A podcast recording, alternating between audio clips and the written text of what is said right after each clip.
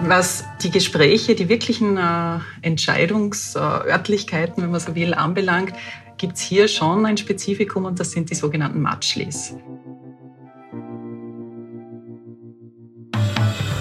Ja, Matschlis, der Place to be in Katar. Und damit willkommen zu einer neuen Folge von Austria ist überall zum Export-Podcast der Außenwirtschaft Austria. Heute geht es für uns an den Persischen Golf. Rechtzeitig zum Start der Fußball-Weltmeisterschaft sind wir im Gastgeberland in Katar. Und unsere Gastgeberin lebt und arbeitet in der Hauptstadt Doha. Sie heißt Caroline Adenberger und ist leidenschaftliche Exportexpertin und natürlich auch WKÖ-Wirtschaftsdelegierte. Und Caroline wird uns in dieser Folge unter anderem erzählen, wo in Katar die Entscheidungen getroffen werden, was es mit dem Scharia-Recht auf sich hat und wo österreichische Unternehmen mit ihren Produkten überall punkten können. Und das beginnt bereits am Flughafen. So viel kann ich schon mal verraten. Und da ist nun unsere Exportexpertin. Hallo Caroline. Hallo Christoph, grüß dich.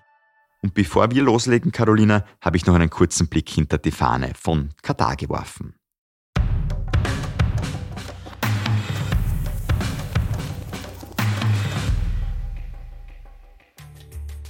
Ist man begeisterter Fan vom Bergsport, dann wird man in Katar wohl nicht glücklich werden. Denn das Land zählt zu den tiefsten gelegenen Ländern der Welt und der höchste Berg oder besser gesagt die höchste Erhöhung ragt mit nur etwas mehr als 100 Meter dem Himmel entgegen. Heißt aber nicht, dass Sport und Gesundheit in Katar keinen Platz finden. Ganz im Gegenteil. Es gibt sogar einen gesetzlichen Feiertag, an dem der National Sports Day begangen wird. Und Beleg dafür ist auch die Olympische Radrennbahn, eine Strecke, die mit einer Länge von 33 Kilometern den Weg ins Guinness-Buch der Rekorde für den längsten zusammenhängenden Radweg schaffte. Ebenso übrigens wie die höchste Indoor-Achterbahn der Welt. Sei nur zu hoffen, dass eine Fahrt auf der katarischen Achterbahn ähnlichen Komfort bietet wie ein Aufenthalt am Hamad International Airport. Denn schließlich wurde dieser zum besten Flughafen der Welt gekürt. Und das nicht erst einmal.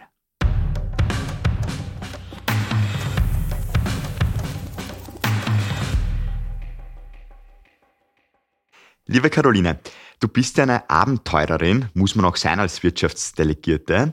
Hast in New York gelebt, in Seoul, in Südkorea. Aber nicht nur das, auch privat machst du gerne eine Abenteuerreise. Und das hast du jetzt vor kurzem noch gemacht. Und das passt ganz gut zu unserem Podcast, denn du warst auf Segeltörn in den arabischen Gewässern. Und da interessiert es mich natürlich mal total, ja, was hast du da über die Region denn erfahren? Ja, das war eine sehr spannende Woche. Ich bin äh, letzte äh, Nacht ähm, aus, aus Dubai zurückgekommen und war jetzt die letzte Woche von Muscat äh, im Oman die Küste entlang nach Norden zur Straße von Hormuz unterwegs, äh, Musandam-Gegend, wunderschön von der Natur her und dann eben dort, wo die ganzen großen Tanker verkehren, sind wir dann runtergesegelt, eben an den verschiedenen kleinen Emiraten vorbei bis hin nach Dubai. Und äh, es ist eine aufregende Woche, vielleicht gar nicht so unähnlich wie auch die Tätigkeit einer Wirtschaftsdelegierten, vor allem auch hier im arabischen Raum.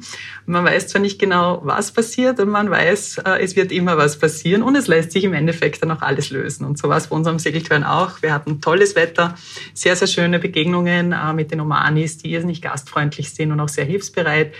Ähm, sind zum Teil noch ein bisschen so uncharted waters. Das ist jetzt nicht so die typische Segeldestination, ein Revier, wo viele äh, andere Segelboote unterwegs sind. Also wir haben kein anderes gesehen. Ähm, und ähnlich ist es auch hier manchmal im arabischen Markt. Also vielleicht Dubai ist eine Ausnahme, aber andere Märkte, und ich glaube auch Katar, sind jetzt noch nicht so irgendwie ähm, am, am, auf der Landkarte oder auf der Segelkarte äh, der verschiedenen Wirtschaftstreibenden präsent. Und ins Wasser gesprungen auch. Ich habe ja gehört, es gibt ja doch ganz große Haie dort auch. Ah, nein, nein, man darf nicht alles glauben. Das sind ja manchmal auch ein bisschen die Scheherazad-Geschichten, was den arabischen Raum anbelangt. Gibt's tatsächlich äh, natürlich, aber ähm, sehr unwahrscheinlich, dass man, dass man an so einen gelangt. Also ganz im Gegenteil, es ist eine sehr unberührte Unterwasserwelt, also gerade diese Omani Sea, ähm, Golf von Oman, äh, mit Schildkröten, vielen bunten Fischen und sehr schönen Korallen, die auch noch nicht zerstört sind. Also es ist wirklich sehr empfehlenswert für jene Menschen, die nicht nur an, an Wirtschaft hier im, im arabischen Raum, auf der arabischen Halbinsel interessiert sind, sondern vielleicht auch überlegen, hierher mal in die Gegend, also ein Golfkooperationsratland zu besuchen, kann ich Oman sehr, sehr empfehlen. Und natürlich auch Katar und Kuwait, die beiden Länder, die ich hier betreue für die Wirtschaftskammer. Genau, aber die werden wir jetzt auch reden und können wir Gott sei Dank, weil du keinen Hai begegnet hast. ähm, ja, du bist als Wirtschaftsdelegierte nach Katar gekommen, nach Doha. Ähm, das ist in einerlei Hinsicht da fast ein bisschen bemerkenswert, weil natürlich das Land jetzt nicht so bekannt dafür ist, dass da die Frauen, sage ich einmal, im Wirtschaftsleben an der Macht sind. Wie war das aber für dich, wie du dann dorthin gekommen bist? Eben als Frau war das sehr herausfordernd, war das sehr gewöhnungsbedürftig für dich? Gib mal da so ein paar Einblicke. Als ich erfahren habe, dass ich das Doha-Büro übernehmen werde, ähm, hatte ich noch nicht allzu viele Vorstellungen, was mich erwarten würde. Ich glaube, wir haben alle gewisse Stereotype in unseren Köpfen, was Regionen der Welt anbelangt.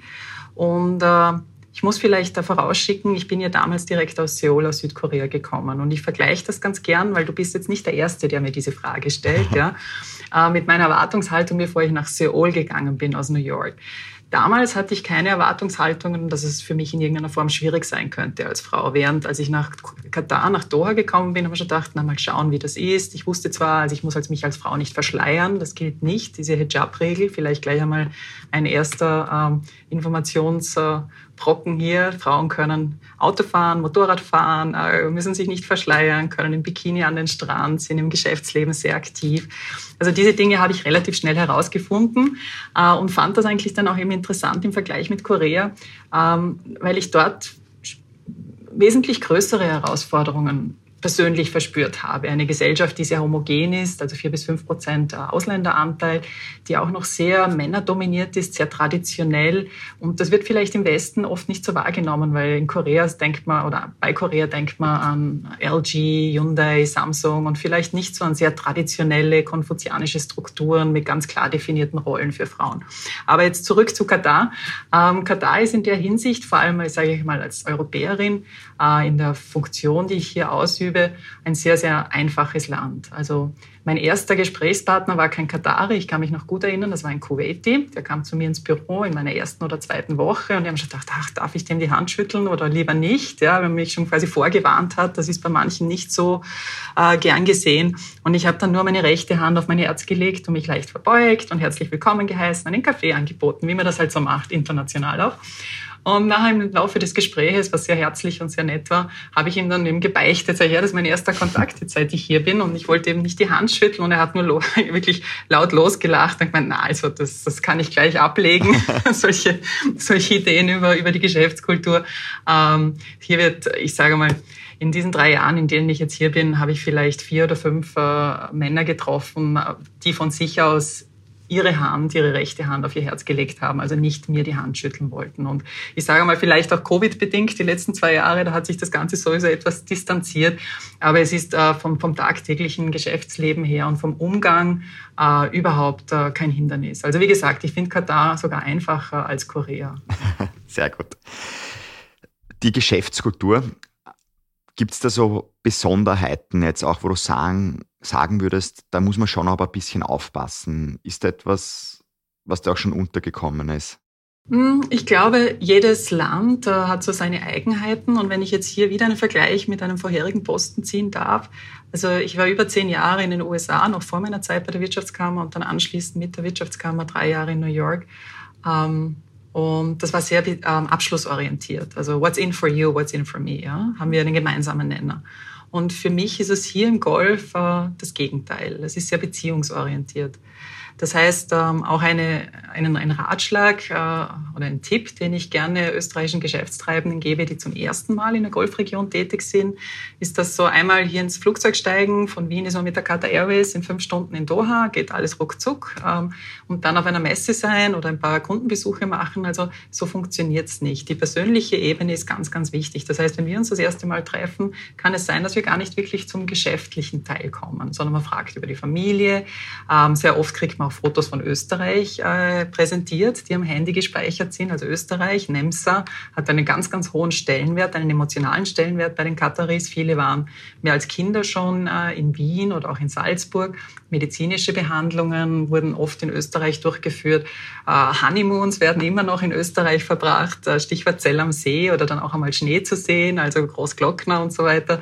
Also da ist eine sehr positive Grundstimmung da und die gilt es auch äh, zu nutzen im Geschäft Geschäftlichen. Also jetzt eben hier herzukommen, geschwind mit dem Flieger, sagen, das wollen wir, das, wir haben die beste Technologie, das sollt ihr kaufen, weil es ist ja auch oft in den Köpfen noch manchmal so verankert, ja, die Araber haben eh so viel Geld und die, die brauchen eh unsere Technologie. Also damit wird man hier nicht weit kommen. Wenn man aber vielleicht diese persönliche Verbindung schafft, sei es eben über die ähm, über die Liebe zu Österreich vieler Kataris oder auch über Sport beispielsweise. Sport spielt hier eine sehr große Rolle.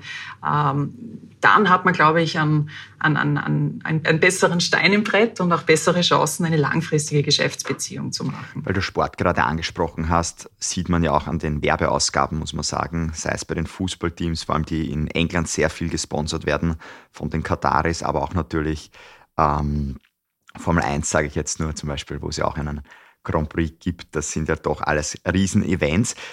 Nutzt man diese Events dann auch, um Geschäfte dort zu machen? Ist das dann so ein Place to be, wenn ich Geschäftsmann, Geschäftsfrau bin, um dort Abschlüsse zu machen? Oder ist das dann wirklich nur, man genießt den Sport? Ja, ich glaube, es ist ein bisschen von beiden. Ich meine, es schadet nie in angenehmer Atmosphäre Kontakte zu knüpfen, ja, und das eine ergibt dann das andere. Äh, würde ich jetzt aber nicht als arabisches Spezifikum sehen, sondern ich glaube, das ist international gültig. Was die Gespräche, die wirklichen äh, Entscheidungsörtlichkeiten, wenn man so will, anbelangt, gibt's hier schon ein Spezifikum und das sind die sogenannten Matschlis. Ein Matschlis ist so wie bei uns vielleicht ein bisschen das Kaffeehaus, wo man dann zusammensitzt äh, und Dinge diskutiert, die so im Laufe äh, des Tages oder in, den, in der aktuellen Zeit gerade äh, Thema sind. Ähm, und da werden dann auch oft informell die Entscheidungen getroffen, weil natürlich ein großer Unterschied äh, zu vielleicht unseren westlichen Strukturen ist diese Tribal Structure, die es hier gibt. Es gibt einige Familien, die sehr, sehr bekannt sind, eigentlich Stämme, äh, die natürlich auch miteinander verschwägert und Cousins und, und äh, Generationen zurückgehen. Und dann innerhalb dieser Familien werden oft große Entscheidungen getroffen. Da geht es jetzt nicht so sehr darum, wenn man jetzt irgendwelche äh, Güter, Waren aus Österreich, äh, einen Container kauft, aber wenn es zum Beispiel um große, um, ums Projektgeschäft geht, um Vergaben, dass das dann in diesem Matchlist besprochen wird. Und das ist auch interessant. Da sehe ich zum Beispiel schon ein bisschen eine Herausforderung auch als Frau. Matchlists sind primär männerdominiert. Das heißt, da ist noch diese Trennung da. Das ist dann am Abend, wenn alle zusammensitzen und da palavern. Ähm, das ist halt ein, ein Männerverein. Ja? Das sind halt Old Boys Networks ja, auf Arabisch. Ähm, gleichzeitig aber selbst als Mann, als europäischer Mann, hat man gewisse Schwierigkeiten, da reinzukommen, weil eben was dahinter steckt und was die darunterliegende Struktur ist, sind die Stämme, mhm. diese Tribal Structure. Und wenn man nicht Teil eines Stammes, einer Familie ist, kommt man da nicht dazu. Das sind wirklich die Orte, wo die großen Entscheidungen getroffen werden. Es gibt auch keine Gesprächsprotokolle dazu. Ja. Okay. Aber ansonsten natürlich die klassischen ähm, Besprechungszimmer, Meeting Rooms, äh, Boards und natürlich auch bei Sportveranstaltungen, wenn man die Gelegenheit hat, Menschen kennenzulernen in angenehmer Atmosphäre. Das hilft auf jeden Fall. In diesen Matschlis wird vermutlich dann Arabisch gesprochen. Natürlich. Ähm, genau. War jetzt nicht schwer, zu erraten. Sonst aber im Geschäftsalltag kommt man mit Englisch da ganz gut und weit über die Runden. Funktioniert das oder Dolmetscher? Also das auch wieder vielleicht im Vergleich. In Korea war es zum Teil sehr, sehr schwierig. Ähm, in äh, geschäftlichen Besprechungen ähm, inhaltlich weiterzukommen, weil es einfach Sprachbarrieren gab und dann auch die Kultur vielleicht äh, sehr zurückhaltend ist. Man will nicht sagen, ich habe das nicht verstanden. Während hier, ich sage einmal, 80 Prozent der, der katarischen Counterparts, mit denen wir zu tun haben, haben im Ausland studiert also das geht von uh, Early 20s bis hin in die Mid-40er, 50er, sprechen fließend Englisch, je nachdem, ob es UK oder die USA waren, mit britischem oder amerikanischem Akzent. Also da gibt es keine Sprachbarrieren. Es gibt noch einige ältere Sheikhs, die uh, nicht so gut Englisch sprechen, aber die haben dann immer einen Übersetzer dabei. Also Sprachbarriere per se gibt es nicht. Das ist gut zu hören für alle Österreicherinnen und Österreicher. Ähm, eine Frage noch abschließend zur Geschäftskultur. Spielt Religion eine große Rolle? Muss man da sehr viel beachten? Ja, also Religion spielt natürlich in Katar eine Rolle. Es ist ein sunnitisches Land. Äh, es folgt auch äh, den religiösen Festen und Regeln, beispielsweise Ramadan, zum Teil auch die Gebetszeiten. Es wird versucht, ähm, der, ich sage mal, den, äh, der, der, westlichen Kultur entgegenzukommen. Es gibt beispielsweise auch in Katar eine Kirche. Also es gibt ja auch die Möglichkeit, seine Söhne und Töchter äh, zur Erstkommunion zu führen und, und firmen zu lassen. Ähm, also Religion ist ein, ein wichtiger Teil des, des gesellschaftlichen Lebens ähm, eines einer Muslima oder eines Muslims. Jedoch äh, im Geschäftsleben spielt sie eine sehr, sehr untergeordnete Rolle. Ähm, egal, ob es hier jetzt beispielsweise um die rechtlichen Rahmenbedingungen geht. Ähm, es gibt hier quasi auch ein, ein, Zivilrecht wie bei uns und es gibt natürlich parallel dazu das Scharia-Recht. Ähm, man muss das berücksichtigen, beispielsweise im Lebensmittelexport, dass äh, Produkte halal sein müssen, sprich kein Schweinefleisch. Es gibt natürlich die Einschränkungen auch im Alkoholbereich, ähm, wenn Produkte in, in, den Lebensmittelbereich, äh, also im Supermarkt äh, verkauft werden sollen. Das geht nicht. Aber da sieht man auch wieder, die Kataris sind sehr flexibel. In den Hotels gibt es beispielsweise. Ähm, da kann man Alkohol konsumieren. Ausländer können auch äh, Alkohol einkaufen in speziellen Geschäften. Also da, ich sage mal, die Religion spielt für den Katari, für den Muslim eine große Rolle. Sie wird aber nicht äh, ins Geschäftsleben oder in das Leben der Expats, die hier ja doch äh, 80 mehr, mehr als 80 Prozent ausmachen. Wir haben 2,8 Millionen Einwohner hier und davon sind knapp 300.000 Kataris. Der Rest sind äh, Ausländer, Expats aus allen Teilen der Welt. Da wird die Religion quasi nicht aufoktroyiert. Ja, nein. Eine große Rolle spielt natürlich auch das Geld oder teilweise spielt schon wieder gar keine Rolle, weil eh so viel da ist, jetzt bisschen suffisant gesagt. Ähm, schon irgendwie beachtlich, oder was da alles so rausgestampft wird an, an ja, Geld, wenn man so möchte, rausgeschossen wird. Das stimmt. Ähm, es ist immer wieder faszinierend, das zu betrachten, egal ob das jetzt Katar ist, das wie gesagt ein ganz ein kleines Emirat ist. Man muss sich das vorstellen, die Größe von Oberösterreich mit 300.000 Einwohnern, also im Sinne von Staatsbürgern. Ja. Ähm, der Rest sind eben Expats. Äh, und aufgrund der, der Flüssiggasexporte, die ja jetzt äh, leider aufgrund der rezenten geopolitischen Ereignisse in aller Munde sind, äh, hat Katar in den letzten 20 Jahren einen unglaublichen Aufstieg erlebt.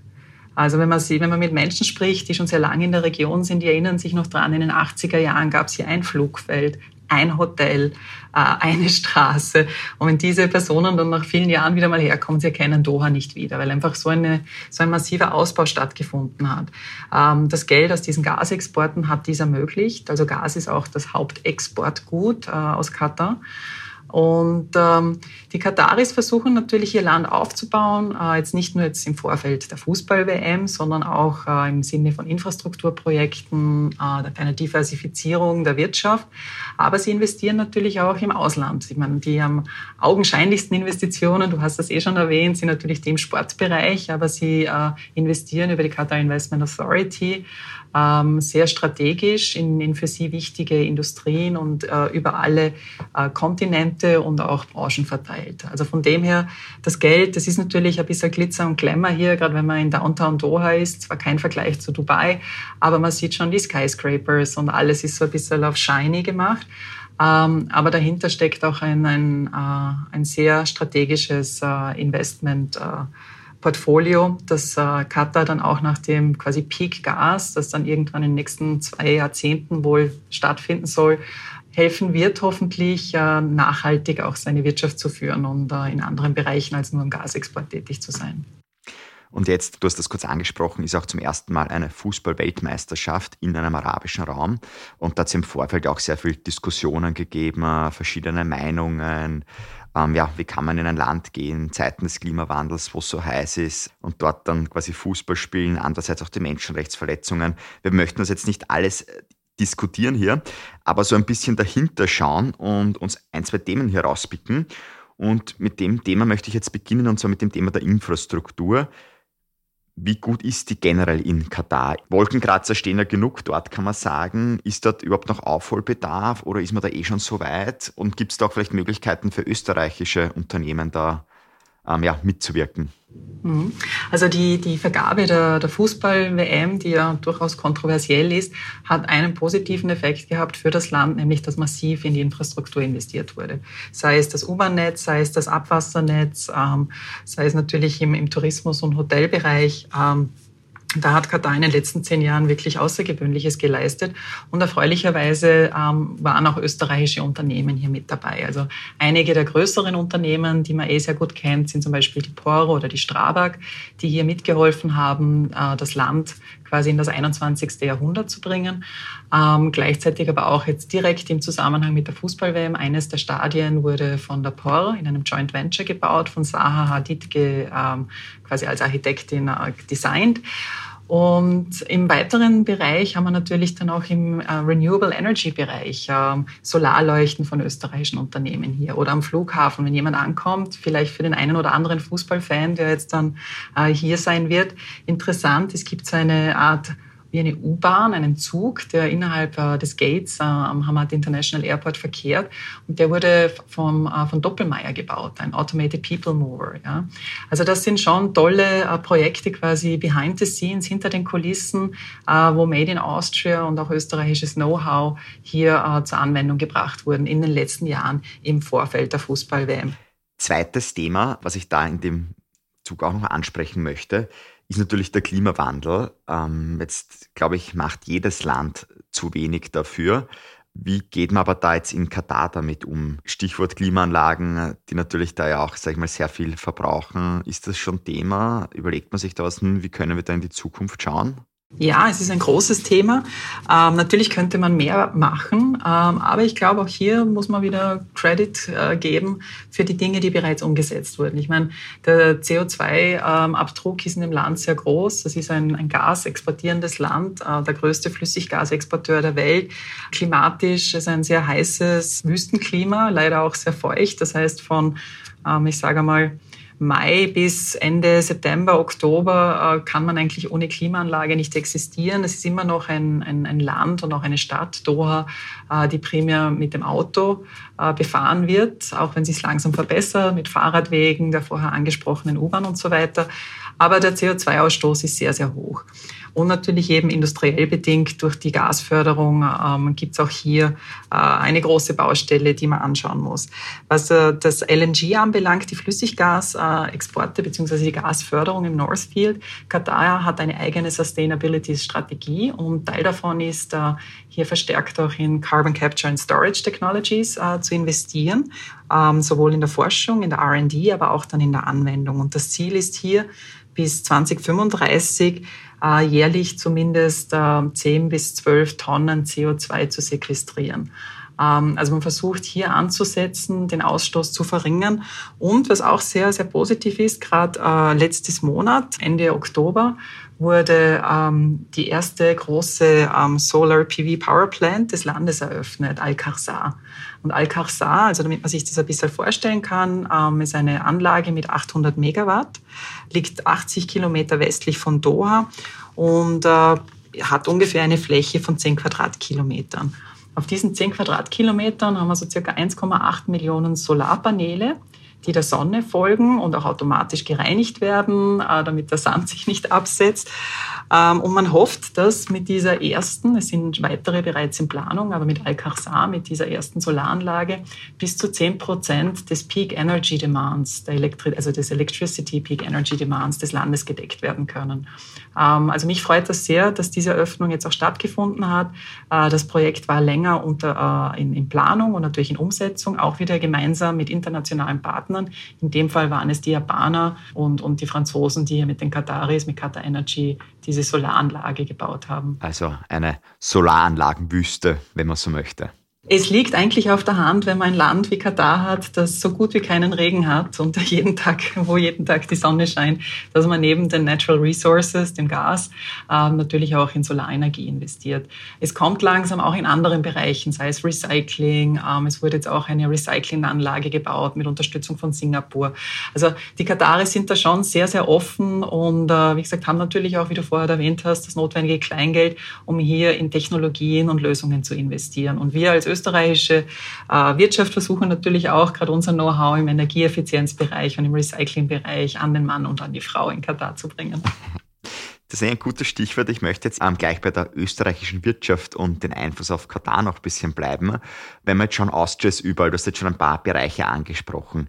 Was gibt denn der Markt da für uns noch so alles her? Oder gibt es noch so Erfolgsbeispiele, Erfolgsstories, die du da hättest? Ja, also ich meine, der Markt, wie jeder Markt, verändert sich natürlich. Äh, Infrastruktur wird auch weiterhin äh, ein Bereich sein, der, glaube ich, für unsere Unternehmen mit ihrem Know-how sehr, sehr interessant sind. Braucht es noch weitere Hotels? Wahrscheinlich nicht. Ich glaube, auch Fußballstadien werden demnächst keine mehr gebaut werden. Obwohl man hört, dem Vernehmen nach äh, will sich Katar auch für weitere große Sportevents äh, in der Zukunft bewerben. Äh, führt ja auch die Asian Games 2030 wieder aus. Wintersport wäre nur schlecht, glaube ich. ja.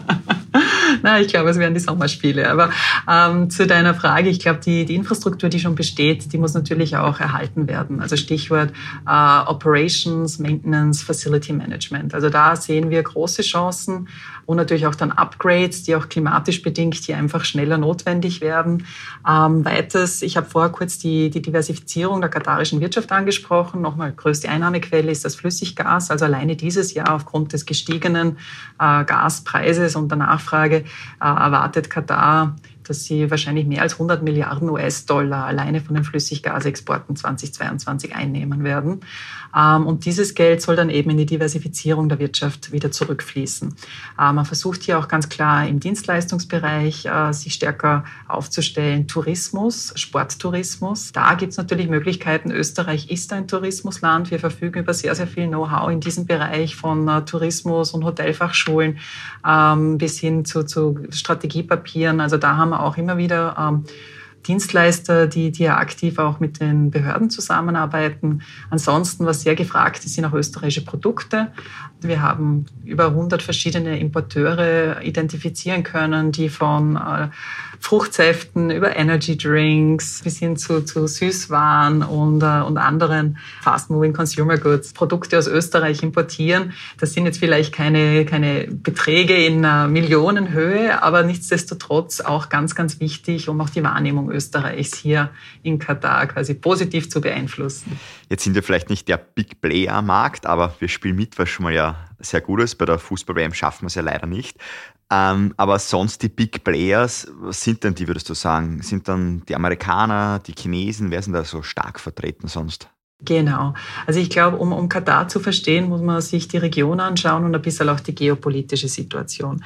Abgesehen, ich habe vorher die Beziehungsorientierung auf individueller Ebene erwähnt, die ist sehr, sehr wichtig. Aber natürlich gibt es auch eine Makroebene und da ist es einfach essentiell, äh, die Geopolitik äh, nicht aus den Augen zu verlieren. Wenn wir zum Beispiel mit Gas wieder beginnen, das ist, äh, mit Gas verdienen die Kataris Geld. Wie ist es dazu gekommen? Die Kooperationen mit den Japanern und den Koreanern. Weshalb?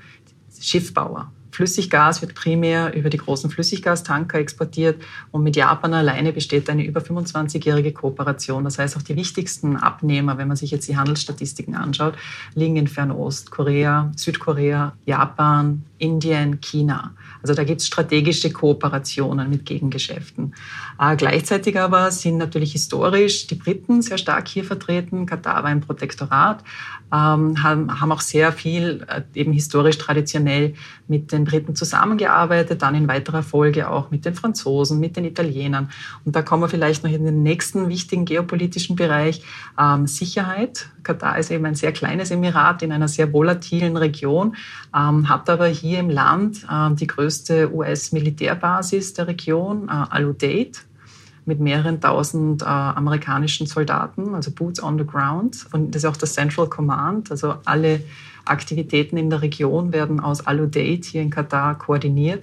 Gleichzeitig auch nach der Blockade. Ähm, es gab von 2000 17 bis äh, letztes Jahr im Jänner, bis 2021, also über vier Jahre, eine Blockade durch die Nachbarstaaten ähm, war für Katar eine ganz, ganz schwierige Situation. Und in der Zeit haben dann auch die Türken und auch die Iraner, im Iran teilt sich Katar übrigens das Gasfeld, das Northfield, äh, also auch hier ein, wieder ein geopolitisches, strategisches, gemeinsames Interesse.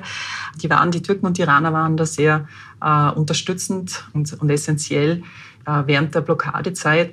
Und das hat natürlich auch dann direkte Auswirkungen auf die Geschäftstätigkeiten. Also das geopolitische, militärische Interesse hilft dann natürlich Unternehmen, die aus, in der Türkei sind, wenn sie im direkten Wettbewerb, sagen wir, mit österreichischen Unternehmen sind, da kann dann Zell am See vielleicht auch nicht mehr als Trumpf hergenommen werden, sondern da geht es dann um die Hard Facts, wer, wer sind die Nachbarländer, die historisch unterstützt haben, äh, beziehungsweise auch militärischen Beistand äh, leisten. Also da macht es dann auch sicher Sinn, eine Expertin, so wie du es bist, zur Hilfe zu nehmen, dass man da ja auch in kein Fettnäpfchen vielleicht hinein tretet und ja, auch die richtigen Kontakte und die richtigen Leute dann bekommt. Ja, Caroline, letzte Frage zum Schluss. Du hast einen wunderschönen Trip gemacht, hast uns am Anfang erzählt. Ähm, wenn man jetzt ja, auf Urlaub nach Katar hinkommen möchte, was würdest du denn da uns jetzt noch empfehlen?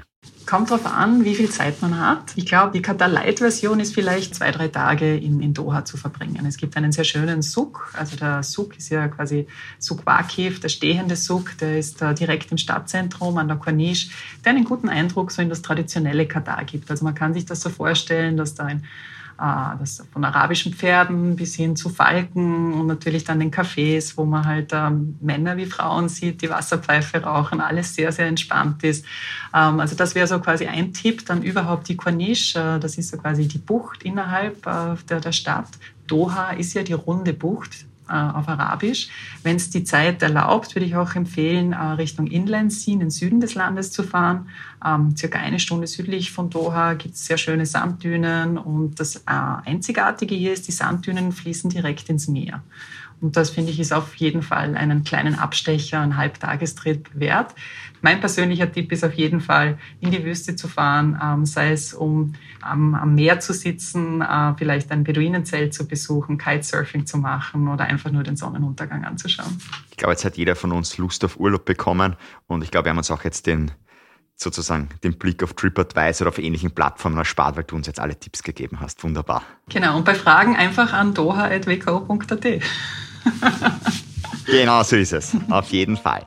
Ja, liebe Caroline, dann sage ich jetzt vielen lieben Dank. Danke für die spannenden Einblicke und vor allem die vielen Tipps, die wir jetzt auch noch bekommen haben. Und alles Gute für deine Zeit in Katar, in Doha. Vielen Dank, Christoph. Liebe Grüße nach Wien. Ab jetzt sind in Katar die Fußballer dran, wir haben es gehört, und allen Fans wünsche ich natürlich eine schöne WM mit vielen Toren und allen Nicht-Fußballfans gute Nerven beim Passiv mitverfolgen, denn es wird sich sicher nicht verhindern lassen. Nicht verhindert bist du aber hoffentlich dann in zwei Wochen. Dann geht es für uns akustisch nämlich nach Portugal. Wir sind in Lissabon bei Esther Matzer zu Gast. Bis dahin machst du mir eine Freude, wenn du Freunden, Bekannten, Exportinteressierten oder einfach Menschen mit Reiselust von Austria ist überall erzählst. Hab nun eine schöne Zeit. Bis bald. Wir hören uns. Mein Name ist Christoph Hahn und nicht vergessen, Austria ist überall.